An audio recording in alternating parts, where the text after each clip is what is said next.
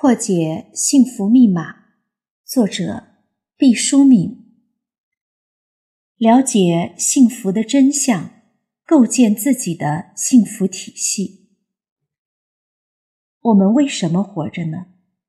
这是一个哲学问题，也是一个心理学的问题。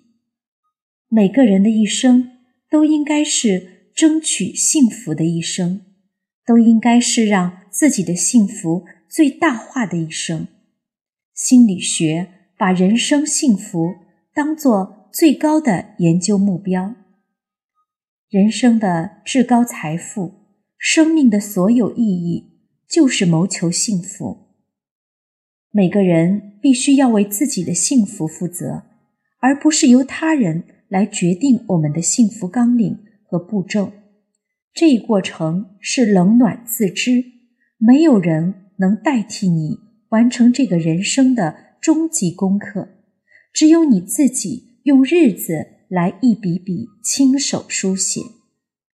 世界上几乎所有的事情都要适可而止，唯有一样东西。那就是幸福没有止境，在这个世界上，没有任何一个人会嫌他享有的幸福太多了。不幸的人当然是希望自己慢慢变得幸福起来，幸福的人也希望在不破坏别人幸福的基础上，自己的幸福越来越丰盛。对幸福的追求超越了种族。和地域的限制成了人类大同的目标。那幸福是什么呢？是一种感觉，是灵魂的成就，而不是任何物质的东西。假如谁跟你说：“我有一个东西，你拥有了它，就像坐上了一条船，可以直接抵达幸福的彼岸。”你千万不要相信。倘若真是那样的话，我们只要拼命的制造这种东西，然后分发给大家，无数的人就轻而易举的获得了幸福。可惜，这种神秘的物质永远不会制造出来。幸福生活的精髓，就是你在了解了幸福的真相之后，构建自己的幸福体系。也就是说，如何做一个幸福的包子呢？既有富有营养的皮，又有鲜美可口的馅料，最重要的是，它是你亲手做出来的，和这个世界上其他的包子都不相同。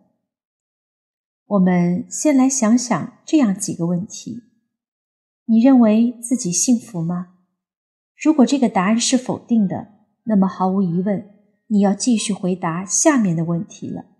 如果这个问题是肯定的，就是说你觉得自己是个比较幸福的人，那么你也要继续答案下面的问题。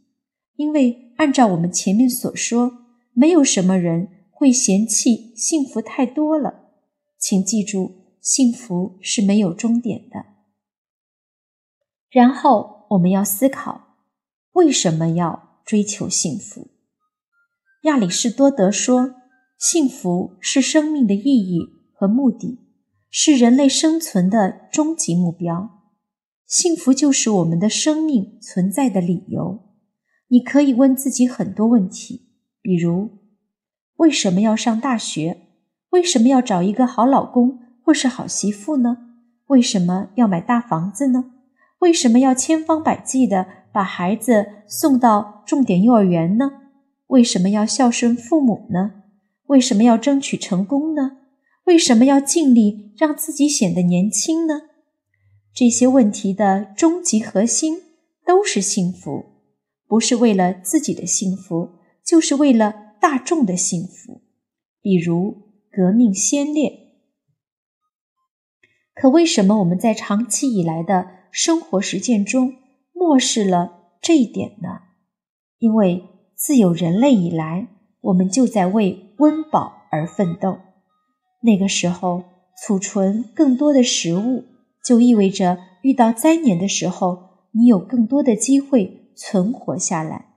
如果你晋升到部落里比较高的等级，就有机会得到更多的配偶，你的基因就有可能更多的遗传下去。如果你身体高大，在奔跑和搏斗的时候，就有更多获胜或是逃跑、保全生命的机会。你的子嗣也获得更多的安全保障。当人们开始交换和贸易，出现了货币，有钱就可以做到很多你凭一己之力难以完成的事情。储蓄金钱就是储蓄了很多机会，储蓄了一种安定和保障，储蓄成为一种习惯，不管需要还是不需要。我们把储蓄越多的人当成越让我们有安全感的人，人们不再问储蓄的目的，而只是把它当成了一种本能，这就赋予金钱越来越大的魔力。凡此种种都是远古的馈赠，人类就这样一步一步的发展过来的，不必羞愧。物质的东西是比较容易看清楚。比较容易量化，也比较容易比较的。以往相亲，女方家的人会到男家看看他家的粮食屯子有几个。有钱人可以三妻四妾，当了皇上就可以三宫六院七十二嫔妃，就有人往高处走，水往低处流这样的名谚。包括金榜题名时。洞房花烛夜被称为人生大喜之日，也都是生存法则的体炼。它们背后储藏的是对幸福指标做了简单的物化和量化。所以，长久以来，人们以为幸福就是物质。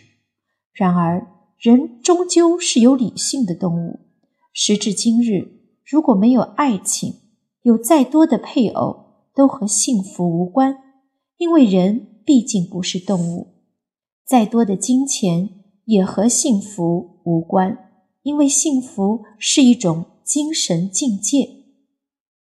由于科技的进步，身高不再成为活下去的有利因素。只要你的智商、情商足够高，一样可以获得很好的工作，获得不菲的报酬。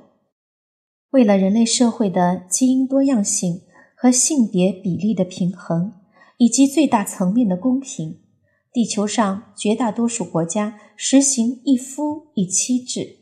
所以，靠着高位以拥有更多女人来传宗接代的可能性，也已经基本上退出了主流的意识形态。不过，很多人依然陷在这个原始本能的圈子里。这就是为什么基本上贪官在腐败的同时，一般都包养情妇，很多有钱人超生，把这当成某种特权的原因之一。随着文明的进步，人已经离普通动物越来越远了。在温饱解决之后，有意识的争取幸福是全人类已经面临的。最重要的问题，学会掌控你的荷尔蒙，也是新时代的人面临的崭新挑战。快乐不是奢侈品，是人类的精神维生素。如果我对你说，从现在开始你丰衣足食，但你再也感受不到任何快乐，当然也没有幸福感。你麻木不仁的活一百年，然后静静无声的死去。没有任何人会记得你，因为他们也是完全没有情感的。我相信几乎所有的人都会说：“那你让我现在就死去吧。”理想的人生恰似朴素的草编，柔软轻快，韧而持久，令人舒适，永远带着不动声色的暖。